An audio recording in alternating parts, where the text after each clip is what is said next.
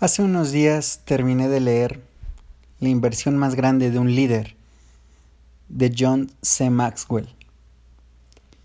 Hubo una nota en particular que llamó mucho mi atención y quisiera verbalizarla. Uno de los enemigos más grandes del liderazgo eficaz es creer que se ha llegado a la cima. El día que los líderes piensan que han llegado ahí, dejan de liderar activamente.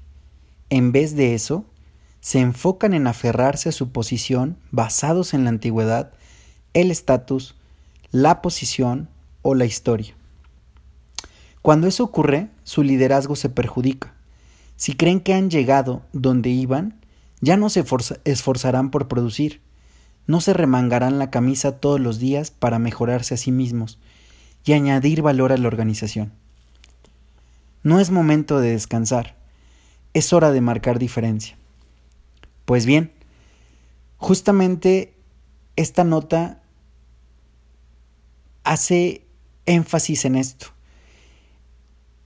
en pensar que no se ha llegado a la cima, que día a día es un trabajo constante por mejorar, por exigirte y sobre todo por influenciar desarrollar a los que están a un lado o tal vez atrás.